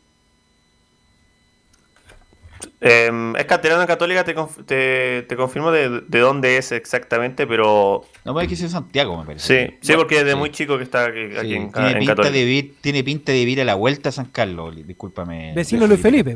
Claro, más o menos. Tiene la vuelta ahí entre la Universidad de los Andes, el- eh, la clínica San Carlos de Poquindo, ahí el en ese condominio, ahí. tiene pin- claro, Universidad de Desarrollo tiene pinta de vivir ahí en la casa son 4 baratas. del condominio X. Valen 25 mil UF las casas. Claro. Bien. Ah, Claro. el subsidio. Jugábamos juntos también cuando, cuando éramos Claro, chicos los dos. justamente. Y en el Era mismo él o yo, estuvimos, estuve cerca también. Y en el mismo colegio, en el mismo colegio. Eh, sí, lo último sobre Berneo, muchachos. eh, él estaba muy bien visto por Ariel Holland. Si bien no debutó, pero a Holland le gustaba mucho porque tenía muy buen juego de pies. Que eso era algo que sabemos que a Holland le interesaba mucho en su arquero. Así que ahí también ya lo, lo tenía bien visto el ex entrenador de, de la Católica que ahora está en el León. Y por, por el tiempo, escuchemos la otra declaración de Gustavo Poyet respecto a lo que fue precisamente el partido con Deportes Iquique, que para él fue un partido muy abierto donde co- costaba defender bien para ambos equipos. Te puedo decir que, a ver, no tengo experiencia en la Copa de Chile, pero en otros países se dan mucho estos tipos de partidos porque son partidos muy abiertos, porque son partidos que los dos equipos van al ataque, porque los dos quieren ganarlo haciendo goles, pero no defendiendo también. Y, y como tal se dio. No es el fútbol que me gusta a mí. Para Poyet, el mejor sería 1-0 y que no hayan llegadas prácticamente. Ese es como lo mejor para Poyet. El 1-0 a favor de él y que no hayan llegadas y que no hayan errores. Pero bueno, el fútbol es así también y se dio un partido inusual Luis Felipe.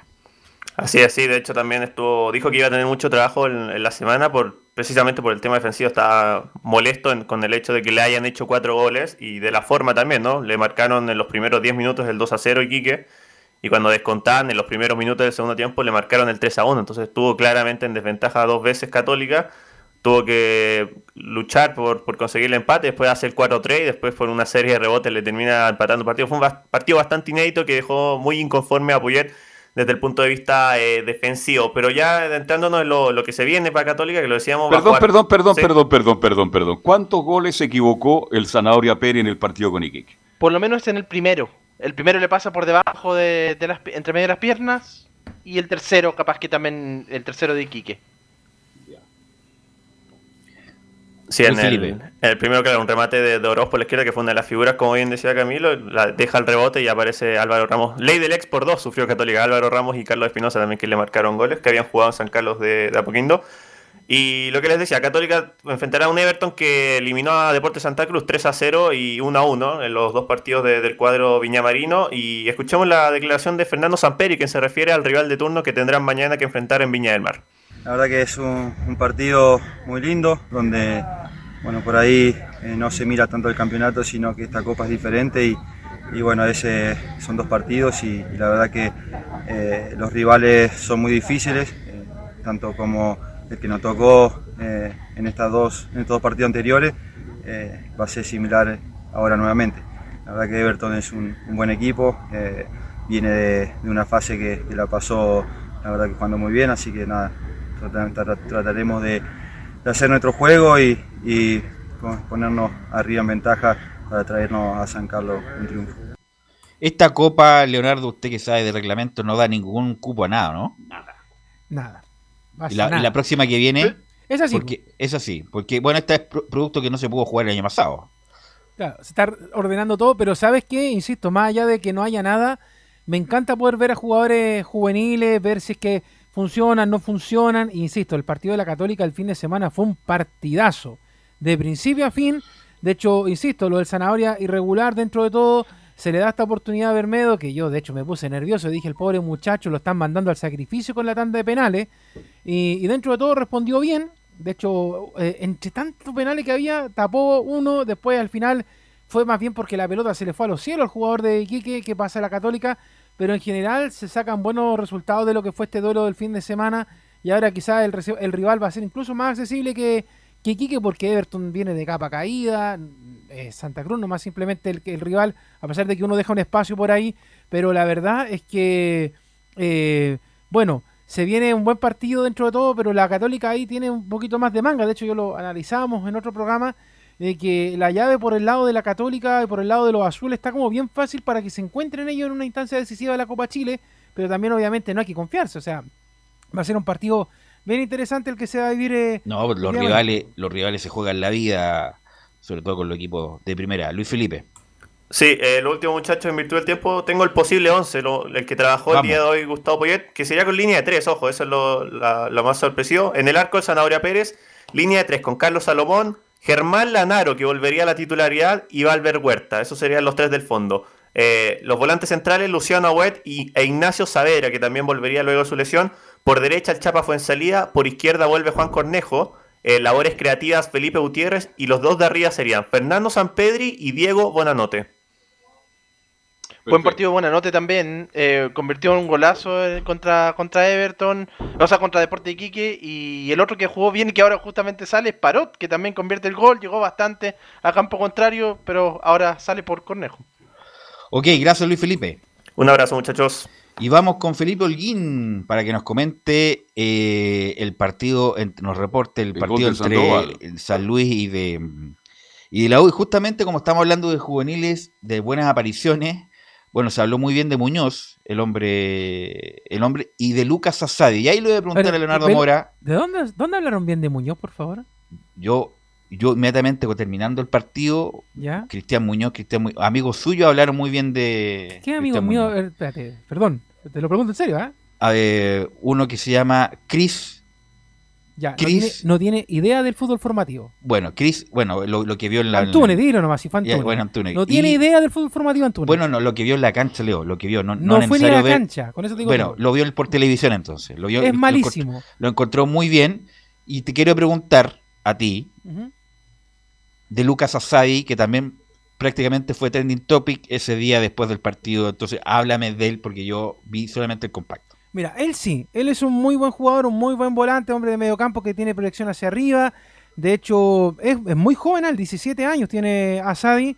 Eh, lamentablemente, por temas que ya sabemos de la pandemia, no han tenido la oportunidad de estarse formando, de estar jugando de manera en las categorías competitivas del fútbol formativo, pero la verdad es que lo que entró se vio, nosotros sabíamos que iba a funcionar y tuvo poquitos minutos, pero lo hizo bastante bien. Así que por lo menos esperemos que, que le siga ¿De dando juega de chance. volante? Sí, él es volante, volante de salida de, de la volante Universidad creativo. de Chile. Claro, el creativo. Y lo hizo muy bien, ah, de hecho estuvo muy metido en la, en la jugada de la Universidad de Chile, sobre todo en el último gol que marca la Ribey en los minutos restantes. Lo hicieron bastante bien. De hecho, ¿te acuerdas que habíamos sido bien críticos de la Universidad de Chile el día viernes porque el partido del jueves había sido malísimo? En esta oportunidad podríamos decir que algo mejoró la Universidad de Chile.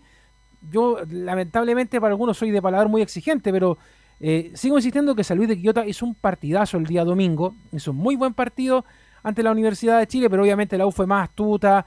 Ahora se armó mejor, tenía eh, mucha más explosión ofensiva, que fue algo que le faltó bastante en el partido anterior. El primer gol, que no sé si lo viste, Velo, de Sandoval. No, golazo. Golazo. Y ahí, mira, y hay un punto con Sandoval, hay un punto con Sandoval. Un muchacho que se dio la vuelta larga, eh, Melipilla y la Unión Española, el tipo ha cumplido en la. Cada vez que juega lo hace relativamente bien, es un hombre pulcro, un hombre eh, criterioso a la hora de la descarga, tiene una gran pegada, lo demostró con el gol con la Serena que fue anulado, y el otro día también un golazo. Un tipo así un aporte, un aporte cada vez que eh, o Dudamel o este muchacho, este muchacho, este muchacho Huevo Valencia lo, lo ha puesto, el, tipo cumple. Eso a lo mejor no es un no es un Tony Cross ni mucho menos, pero el tipo cumple. Es un buen elemento Mario Sandoval. Claro, y después, bueno, destacar los goles de la y también, que insisto, fueron de mucho juego colectivo, esta vez sí ordenado, porque el partido del jueves, como te decía el otro día, fue una pichanga donde nadie le quería pegar al arco, y esta vez sí, por lo menos la U fue bastante atrevida. De hecho, Luján, que de hecho lo criticamos en otros duelos, también estuvo muy metido y muy bien habilitando. Más flaco, eh, Sí, de hecho tiene ahí un muy buen trabajo físico, él y otros compañeros, así que la verdad, extraordinario. Pero también hay que destacar, aparte de, de Asadi, que lo hizo muy bien, insisto, en el juego, Vuelvo a insistir, Belu, y yo no es que le tenga una anticampaña a este muchacho, pero el Pitu Concheras, por favor, eh, muchas gracias. Eh, pero sí destacar nuevamente a Cristóbal Campos, al arquero que está en este momento el segundo arquero de la Universidad de Chile, que hizo también una, un muy buen partido. Nada que hacer en el gola, ah, nada que hacer. No, nada que hacer. No, hay cosas que son fortuitas y que lamentablemente no hay nada que hacer, pero en general, Velo, si uno lo revisa, los dos partidos que ya lleva de titular, lo ha hecho bastante bien en el juego de la Universidad de Chile y eso por lo menos te da algo de prenda de garantía. Después, obviamente, hay que ver el resto del equipo cómo funciona, porque Campos, como te decía, no, no está solo. O sea, hay que ver también el trabajo de la línea defensiva, los volantes que están de corte para poder evitar, obviamente, el, juego. Pero también San Luis, obviamente, como lo dijimos, hizo lo suyo. Son recién dos partidos que lleva a cargo Bozán de la, del equipo canario. Ya no es el Pet Bozán en todo caso, perdió, Sigue siendo, sí, pues sigue siendo. En ese habíamos quedado, bueno, ahí después le preguntamos a Felipe. Mm. Sí, pues sigue siendo, de hecho le, lo felicitamos al, al profesor después del partido a Bozán y también pudimos hablar con Guaito Valencia al paso ahí después del partido, porque es una cancha que te lo permite hacer. Pero en general, como te digo, fue un muy buen partido. O sea, yo te diría que si sigue Bozán con la misma línea, debería sacar del fondo a San Luis de Quillota, por lo que hizo el técnico anterior, que dejó un desastre. Pero tiene un muy buen equipo. Pero la U insisto, está recuperando confianza y eso es muy bueno también para lo que había sido todo el periodo anterior con Dudamel. Eh, y ojalá que mantenga la misma senda. Es un solo partido, o sea, tampoco podemos cantar victoria a los hinchas azules que están viendo este duelo, pero obviamente ahora también viene un rival que a lo mejor no lo conocen mucho porque como yo lo decía el día domingo, eh, no se le ve por televisación y por un montón de cosas, sino que hay que quizás preguntar, ver algún video, cómo es Arturo Fernández Vial frente a esta Universidad de Chile, que ahí sí queda un poquito más complejo el tema porque, te insisto, no se le conoce lo que hace el juego del Vial, pero también hay que darle la chance de que quedó en la parte alta y por eso, obviamente, después de todo llegó a la primera vez. Felipe Holguín. ¿Qué tal, Velus? Nuevamente, gusto en saludarlo a todos ustedes y a todos los oyentes de Estadio Portales. Claro, bien lo decía ahí Leo, eh, muy bueno ingreso de este juvenil Lucas Azad, entre otros eh, Cristóbal Muñoz eh, y el gran partido de del joven arquero también de la Universidad de Chile, también Cristóbal Campos, eh, quien eh, sacó dos o tres tapadas bastante buenas, igual que el partido de, ida allá en el Estadio Parque el Teniente de Rancagua. Eh, pero pasemos a revisar las primeras declaraciones de el huevo Esteban Valencia que habla y dice, fueron 90 minutos muy intensos. sí, bueno, resaltar desde, desde el esfuerzo, desde la intensidad, de, cómo sabíamos que había que jugar este partido eh, y, cómo queríamos también nosotros avanzar en esta llave, eh, sabiendo que teníamos al frente un rival muy complicado y que no iba a exigir al máximo. Eh, siento que, que, hoy el equipo mostró una mucho mejor versión con, con, respecto a lo que fue el otro día, que todavía estábamos un poquito más apretados y hoy día creo que el equipo claramente también los goles eh, ayudaron a, tener un, mejor funcionamiento, eh, la tranquilidad del, mismo resultado también te, va dando esa situación. pero también sabíamos que no podíamos aflojar y, que no podíamos relajarnos porque el, rival iba, iba a luchar hasta el final. Entonces fueron, creo, 90 minutos muy, muy intensos.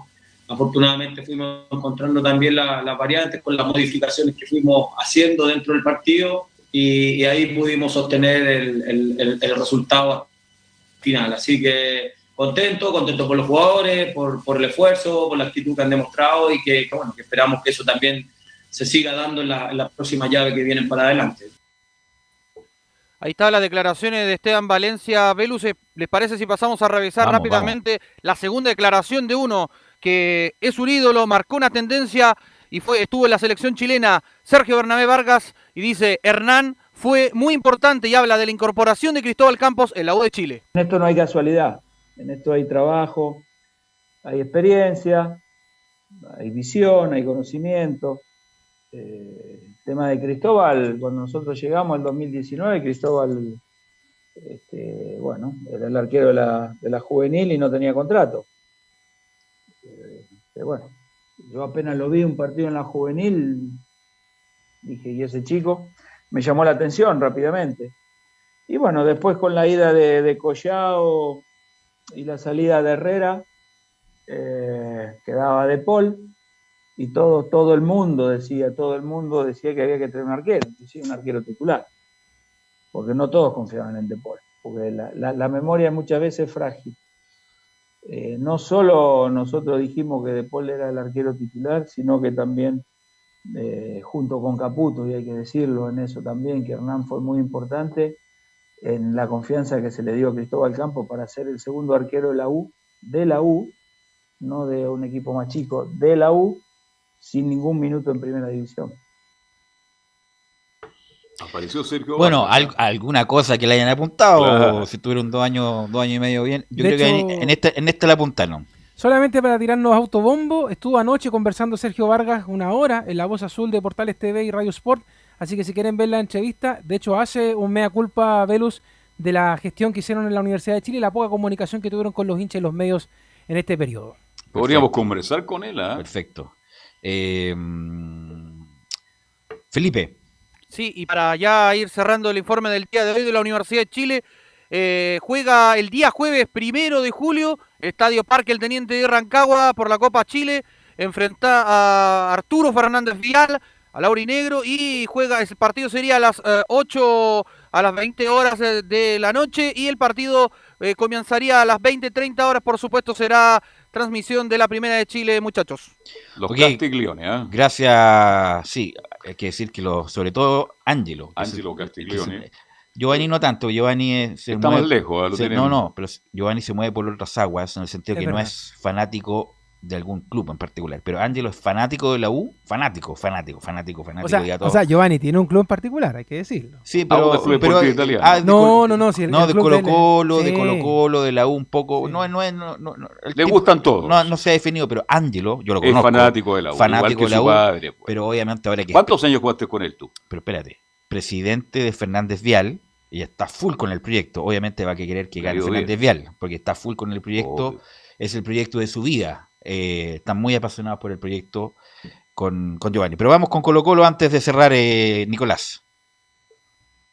Sí, exactamente, porque bueno, vamos a, comentar de que habló el técnico Gustavo Quintero, ese día escucharemos un adelanto y mañana, por supuesto, mañana y el jueves tendremos el resto de la conferencia, porque claro, quedan dos días todavía para que Colo Colo enfrenta a Deporte La Serena, de hecho mañana miércoles cerca de las 13 horas viaja el plantel de Colo Colo rumbo a La Serena para preparar el partido justamente entre el cuadro Granate que, bueno, goleó al equipo de Deportes Colina, le dio paliza, sobre todo el partido de vuelta, así que ninguna posibilidad tuvo el cuadro metropolitano, por lo tanto, bueno, Deporte La Serena nuevamente se cruza en el camino de Colo Colo, el Chupete Suazo, Matías Fernández. Vamos a ver eh, igual con qué jugador va a contar el técnico Miguel Ponce. Nuevamente pues, vuelve Miguel Chueco Ponce al Estadio Monumental luego de, la forma en que salió en el último partido con, con ese con ese rosario al juez del partido, claro, también después los golpes de Pablo Lenzi, también al Peluca Falcón, toda la polémica que generó ese partido, recordemos que le dieron tres fechas de castigo a Miguel Ponce, pero claro, en el torneo nacional, pero justamente producto de ese partido que terminó bastante caliente y que bueno, se va a repetir nuevamente, una llave que también se repitió, si no me equivoco, en 2016, no recuerdo bien, me parece por ahí,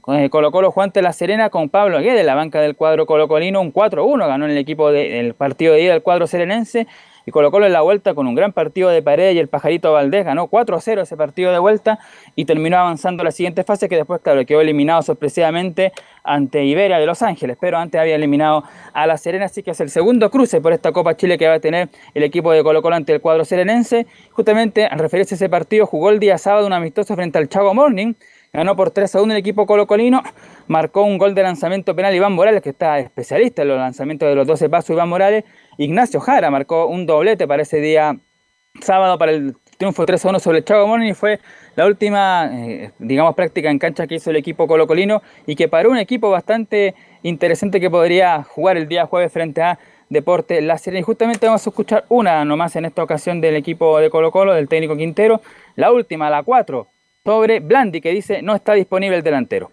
Y con respecto a Blandi, bueno, eh, lo mismo, o sea, no, no está a disposición, no está a disposición, está, se mantiene lesionado, lamentablemente es un jugador que no pudo en el club, bueno, al menos desde que estoy yo, no pudo en el club, no pudo nunca volver a obtener un nivel deportivo eh, como para jugar y como para demostrar sus condiciones, ¿no? Es una pena porque, bueno, en algún momento él ha demostrado eh, buen juego en otros clubes, pero bueno, acá en Colo Colo no ha podido, así que no, hoy se mantiene con una lesión, no está entrenando normalmente y ya hace un tiempo largo que, que no lo está haciendo, así que nosotros ya ahora pensamos que, bueno, tenemos los jugadores que tenemos a disposición y vamos a usar para todos los partidos estos jugadores que que están al 100% y que pueden jugar en su mayoría 90 minutos, ¿no? porque tampoco puede entrar con jugadores que, no están para 90 minutos. Por eso los que vienen de lesiones le vamos a ver si podemos darle rodaje en alguno de los partidos, pero no puede entrar con demasiados jugadores para hacer muchos cambios, porque también tiene que cumplir un reglamento de juveniles. Así que esperemos que, para lo que viene tengamos a todos a disposición y podamos tener variantes en todas las posiciones. No quiere hablar. Nuevamente le puso, nuevamente le puso la lápida. Es como la, vigésima vez que le pone la lápida. Debería deshacerse rapidísimo de Landy porque no, no hay caso, no va, no va a jugar. No va a jugar, no va a jugar. O sea, no, lo, no lo quiso nunca Quintero Nicolás. Sí, lo, eh, algunas cosas cortitas para finalizar el informe de Colo Colo. Mañana, por supuesto, vamos a profundizar con más declaraciones de Quintero y la probable formación. Decir que, bueno, Felipe Campos ya vive sus últimas horas en Colo Colo. De hecho, ya retiró su pertenencia al defensor y, bueno, tendrá que buscar club. Felipe Fritz, uno que llegó este, este año 2021 probablemente la Unión Española, que tampoco lo quería Quintero, finalmente se hace realidad el préstamo Curicó Unido, va a ir al cuadro de la séptima región hasta diciembre, seguramente ahí tendrá más información el profesor Rodrigo Jara, estará hasta diciembre, y un jugador relacionado con Colo Colo que se va también, me refiero a Jorge el Mago Valdivia, que termina de ser jugador de Unión La Calera, así que Valdivia también se va del cuadro de la quinta región. Sí, se va Jorge Valdivia, ¿Y para Con Marco González a, a pasear por los senderos. Se va a dedicar a comentar en la radio o en la televisión. Pero, pero bueno, pues, otro día lo comentamos lo de Valdía. Gracias, Nicolás. Buenas tardes. ¿Algo más, muchachos? Nada más, pues. Nada más. Ok, estaremos entonces mañana en otra edición central. Les deseamos a todos que tengan una muy buena tarde. Fueron 90 minutos con toda la información deportiva Vivimos el deporte con la pasión de los que saben. Estadio en Portales fue una presentación de Almada Comercial y Compañía Limitada. Expertos en termolaminados decorativos de alta presión.